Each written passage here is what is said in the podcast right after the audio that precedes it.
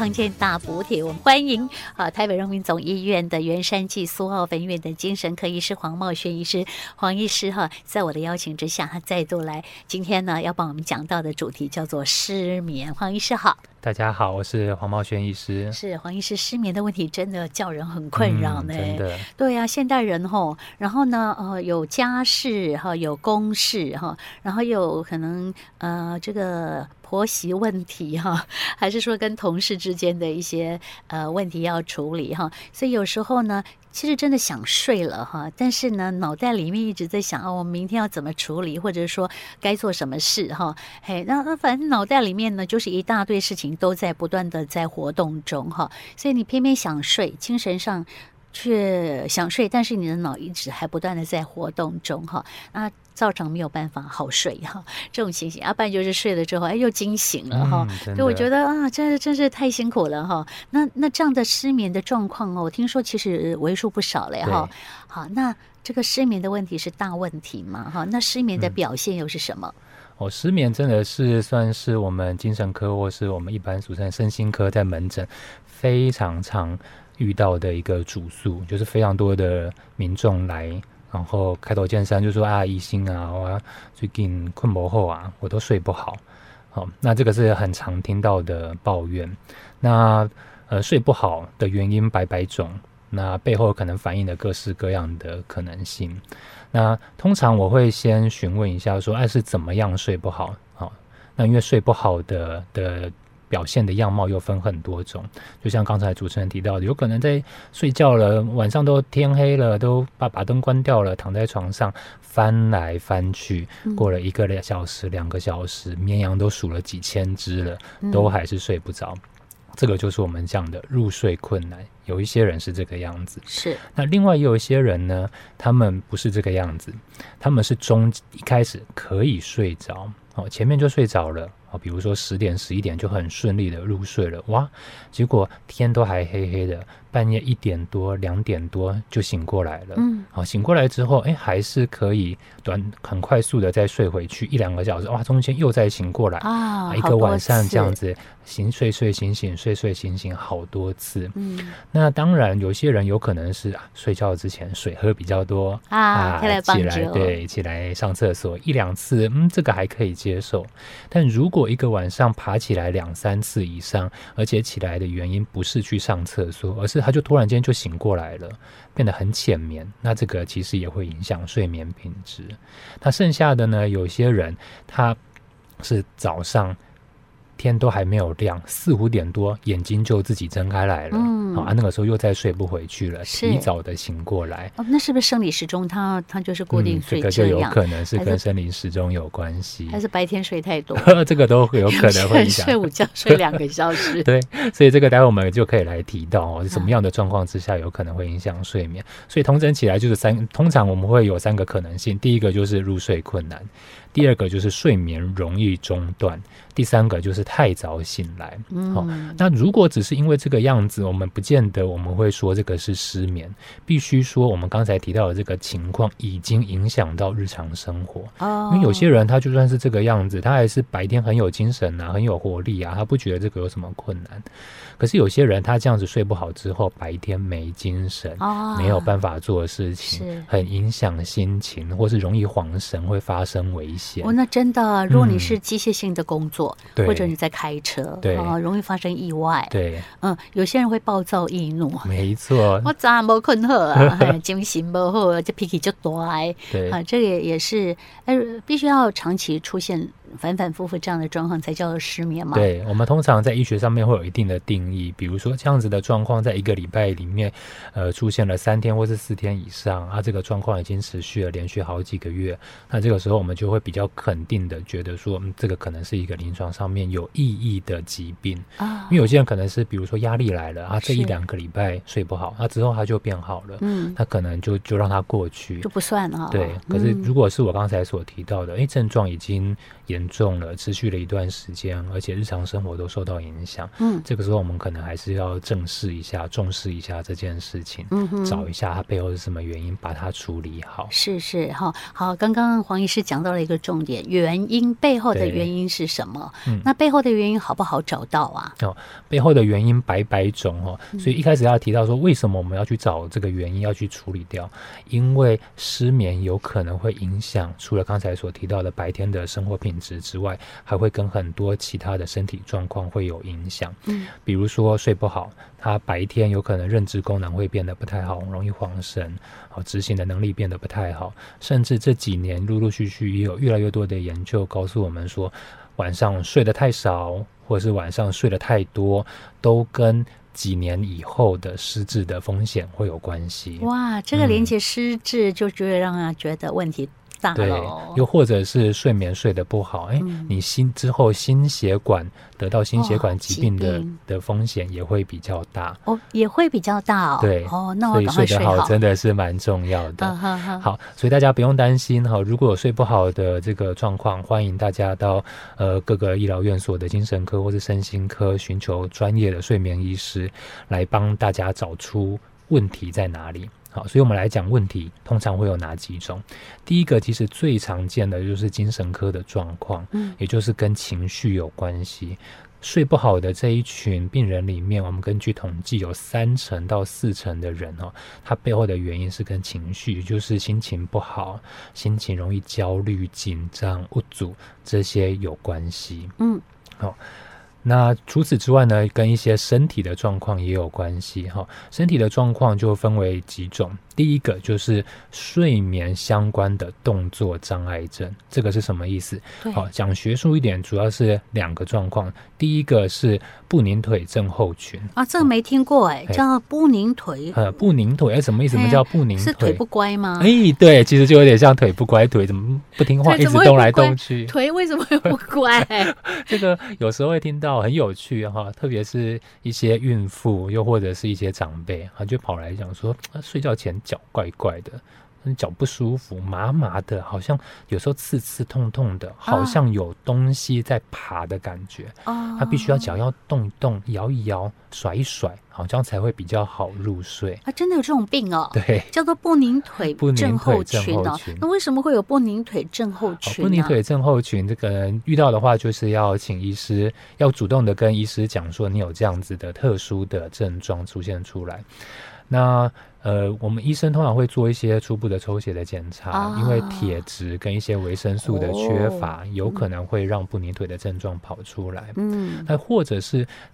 他们有可能有一些其他的内科或是外科的疾病，哦、他们有在吃一些其他的药物，哦、而这些药物有可能会导致不宁腿啊。还、嗯、可以想象睡觉之前这样脚不舒服，他当然就会不好入睡啊。啊对，嘿，那那黄医师还有一个叫做腿部。躁动症，也就是不宁腿症候群是，同样的啊，一般看哪一科啊？呃，一般我们讲说，诶，看神经内科，又或者是看身心科、精神科，都可以解决这个问题。那看你就可以了，对啊，你就身心科了。是，你们会用药就对了。对，我们通常会先找出背后的原因，是是，因为不宁腿其实只是一个名称而已，它背后有可能是其他的原因。嗯，比如说是一些重要的。的物质，比如说铁质，又或者是刚才提到的维生素缺乏，我们就补充。那有一些人有可能就会好了，对，不一定一定要吃到安眠药这一类的。有没有人告诉你说我睡觉容易抽筋？那算不算不宁腿啊？呃，睡觉如果容易抽筋的话，肯定也是要做一下检查。呃，啊、第一个有可能是不宁腿，又或者是有可能是电解质的不平衡，哦、是也是一项做一下检查。啊哈，对。哎，身体的因素我从来没有想到说是不宁腿症候群的，对我只会想到说可能他本身有像说呼吸呃中止症啊，嗯、或者是有那种气喘问题的朋友用药用的不太好，对，他就是不好睡，有可能。对啊，因为病情发。做了嘛？所以刚才主持人有提到了一个非常重要的，就是睡眠呼吸中止症。嗯、这个在台湾的族群里面其实也蛮常遇到的。哦，只是大部分的人不见得知道这个是需要处理的哈。睡眠呼吸中止症，他讲的更直白一点，就是睡觉睡到一半的时候，我们呼吸道塌掉了。嗯，呼吸道塌掉了，它的氧气的运输就不通畅。哦，这个时候睡眠就有可能会受到中断啊。可是因为那个时候人是睡着的，他自己可能不知道，他那个其实那个时候的身体或是大脑那个时候正在缺氧，而这样子的状况其实也是会影响睡眠品质的。也就是明明躺在那边不太动，可是因为缺氧，可是所以影响睡眠品质，变成明明晚上已经有睡着了，可是白天起来好像没有休息到，还是一样觉得很累，精神不济。哦哦哦，他是氧气没有送达，对，没有足够的氧气，那他不会。他的呼吸就终止了。有些人有可能中间会因为这个样子惊醒，但有些人不会。那常遇到、常常听到的症状，除了我们白天听到的这个，呃，白天还是嗜睡，没有办法集中精神以外。睡他旁边的那一个人，常常就会听到他有可能会打呼很大声。是是是。所以如果你睡你旁边的那个人打呼很大声，而且有刚才提提到的睡眠品质不佳，啊白天精神不济，他还是建议要到医疗院所寻求协助，甚至有需要要做一个睡眠的检查，有可能要在医院里面睡一个晚上做这个检查。原来可以在医院睡做检查哦。对。啊，很多方法嘞，我都不知样嘞。好，那身体的原因真的。非常多种哦，除了刚才所提到的不宁腿跟睡眠呼吸中止之外，嗯，有时候一些疼痛啊，身体的不舒服可能会影响，是，又或者是白天的日常生活的习惯不好，比如说会喝茶，会喝太多的咖啡，啊、对，这个也有可能会影响。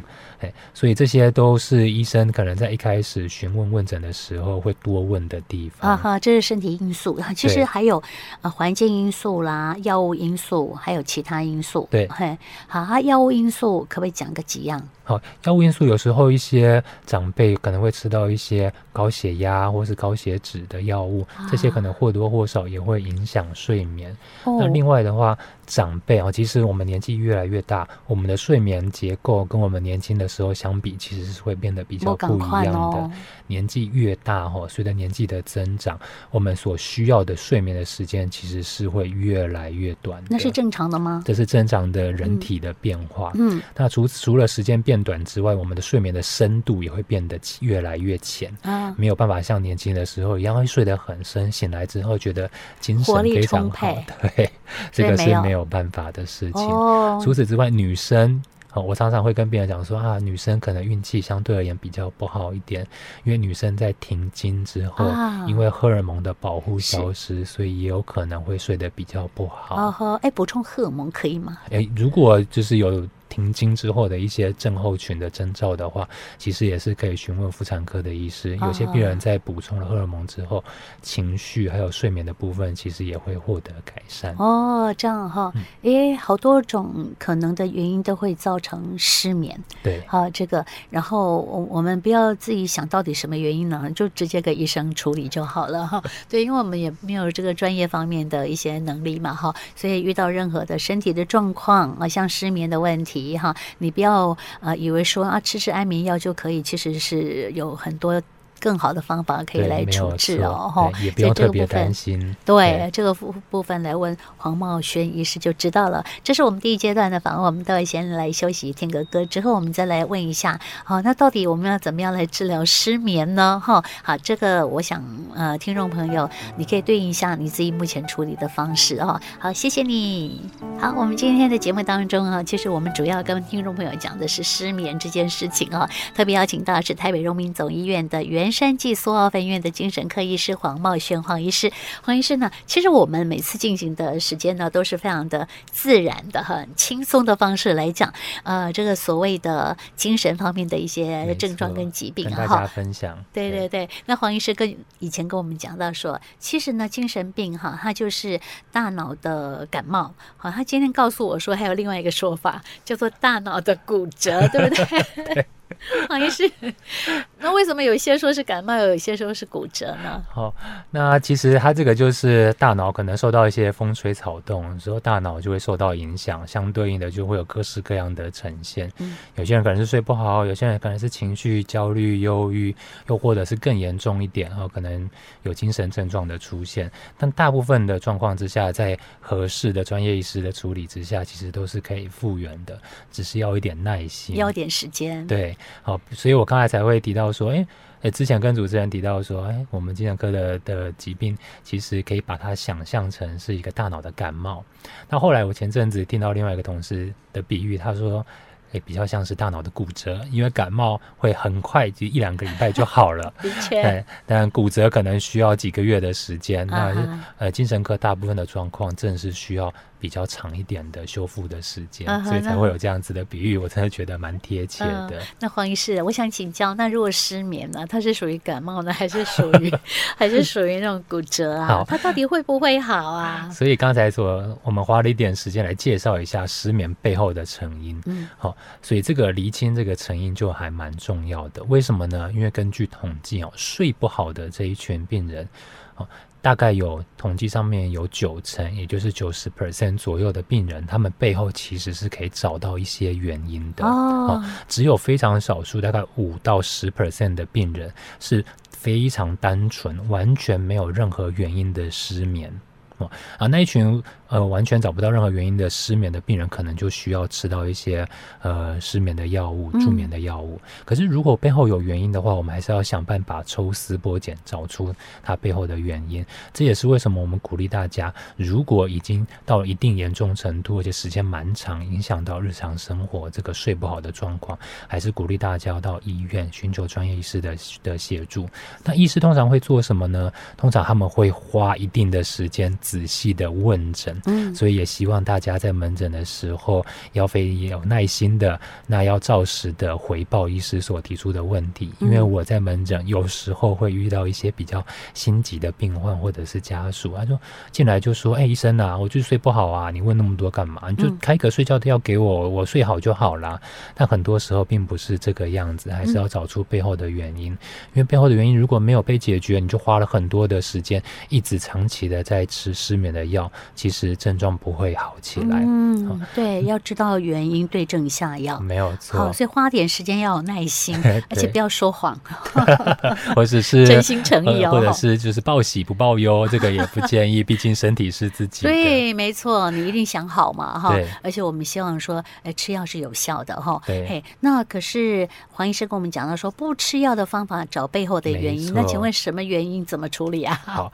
所以刚才我们有提到，比如说像一些身体的因。因素刚才所提到的不宁腿症候群，或者是睡眠呼吸中止，又或者是占最多比例的，就是情绪忧郁跟焦虑的原因，其实都是可以被处理的。这些背后的原因被处理好，睡眠相对就会改善哦。但还是有一些原则，因为处理上面我们还是可以分成。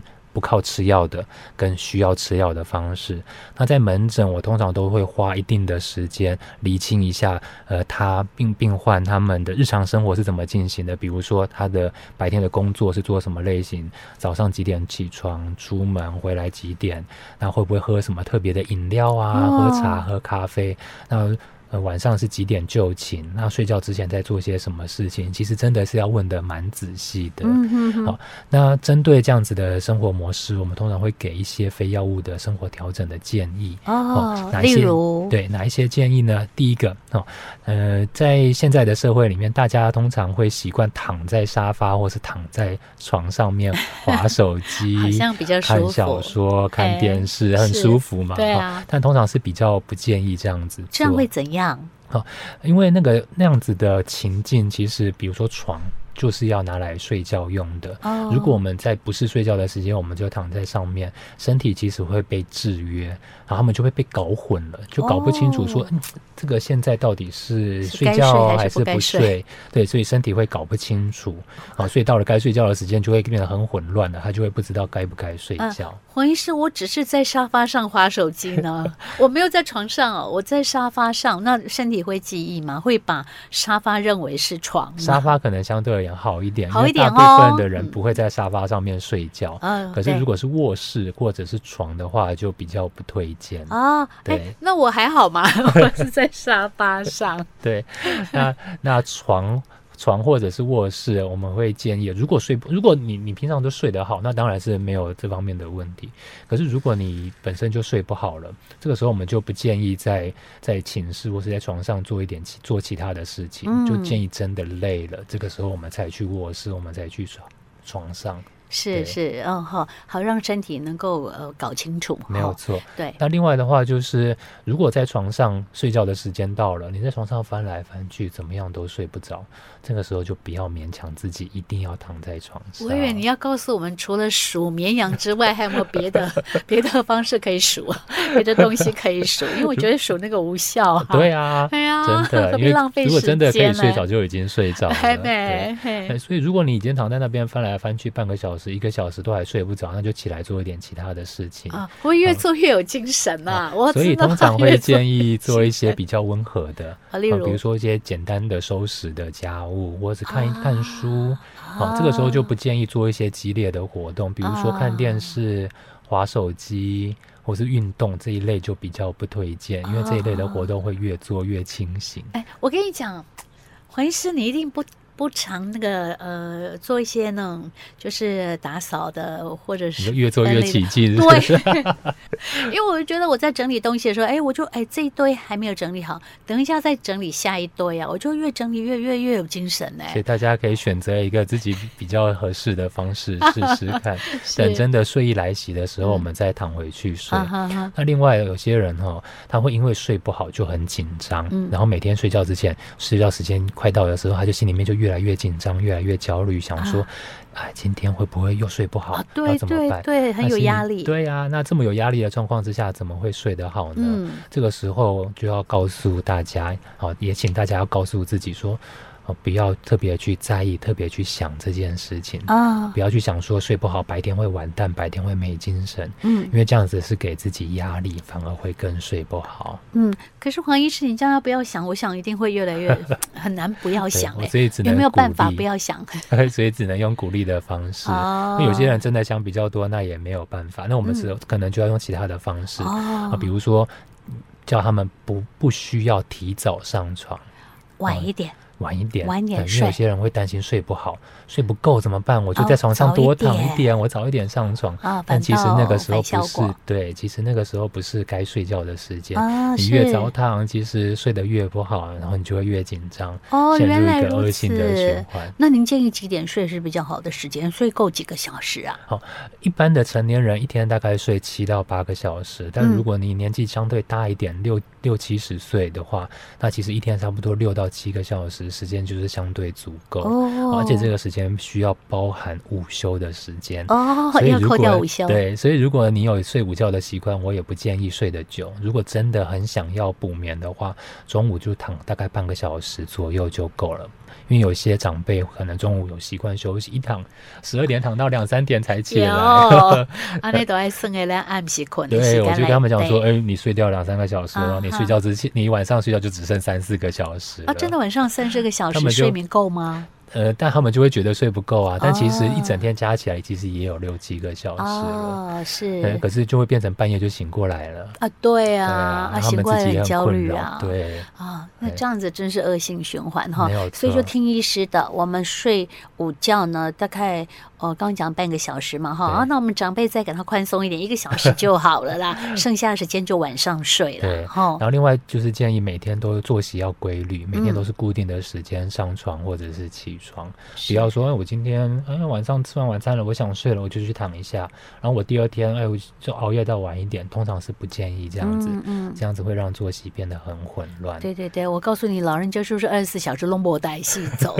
他就会这样子非常乱，就非常乱，而且每天都不知道哎我醒来到底现在是早上还是晚上。我爸就是这样哈，因为你如果一大早也是昏昏暗暗的嘛，外面天色也是这样，那你晚上要要醒来的时候，他也是昏昏暗暗，是啊，搞不清楚。现在到底是早上还是晚上嘞？对，哦，我觉得这样是蛮糟糕的哈。嘿，那另外的话也有值得提一下的，就是年轻人跟老人家的的作息日夜节律是不太一样的。嗯如果是年轻人的话，通常会时间会往后，他们都会习惯晚睡。对，夜猫子。对，那老人家就习惯早睡早起。嗯，这个也是一个生理的变化。嗯，那另外也要注意的就是刚才所提到的咖啡因、茶跟咖啡的摄取。对，啊，我自己偶尔也是蛮喜欢欢那个味道的，很想要喝。嗯，如果真的想喝，我我也会建议早上的时候喝，下午不行哦。通常不建议下午，都是下午、欸。如果是睡得好的体质，那当然就没有关系。你平常睡得好，平常就有喝咖啡因的习惯，那当然没有问题。嗯。可是如果晚上会睡不好的人，又想要喝，这个时候就建议早上喝就好了。对对对对，而且量要酌量不然下午喝那个半衰期还蛮长的，到入睡之前，嗯、咖啡因都还是持续在作用在大脑上面，就会睡不好。哦呵，不要太任性。对。那如果这些方式哦，我们都尝试过了，都还是睡不好，那这个时候，哎，给自己放过自己吧，给自己一点机会，试一下，对，试一下医生，哦，吃一点点药物来辅助自己，嗯、哦，不然睡不好，其实白天也是蛮不舒服的，影响生活品质。嗯，那药物的部分就建议大家可以放宽心，可以跟你的主治医师直接做讨论。嗯，那我们医生绝对开的药物都是在合理。合法而且不会伤害身体的剂量范围里面，是因为常常会听到有病患或是家属来问说：“哎，吃这个安眠药长期吃会不会失智？”那样我就会提醒大家说，在合理的范围剂量里面，照着医师的指示吃，其实这个风险是非常低的。嗯，然后反而睡不好，哎，你会影响身体。对呀、啊，所以要抓的刚刚好。是。那另外的话，就是要规则的吃自己的药物。不不要不要自己多加药，药，对，或者是不要吃别人的药，这个也很常见。睡不好就想要多吃第二颗啊，多吃第三颗，哇，一个晚上就把一个礼拜的药吃完了，都还是睡不着。如果是要送医了吧？对啊，如果有这个状况，我都推荐，我都会建议啊，赶快还是赶快回来门诊，我们再做讨论，调整一下，对，不要自己当医生，自己调药物。哦、是，那另外也切记。不要靠酒精来帮助入睡啊！对对对，有很多人讲说哦，睡不好啊，我不是喝酒就睡着了吗？那我干脆来试试看喝酒。呃，酒精不好哦，对，对身体的影响更大。而且酒精其实会让睡眠变得更不好。啊，真的，我还以为说说喝了就就醉了，醉了就睡了。如果没有喝酒的习惯，偶尔这样子喝，会觉得茫茫累累的好睡。可是如果已经变成一个习惯，又或者我们讲白话一点，已经变成酒瘾的话，哇，那个作用就不一样了啊，那更严重了哈。嘿，千万不要因小失大哈，赶快来找黄医师，有很多问题可以解决哈。好，那我们今天针对失眠的部分，我们就帮朋友们做这样的分析哦哈。好，那就是祝你好睡喽。好，好，谢谢黄医师。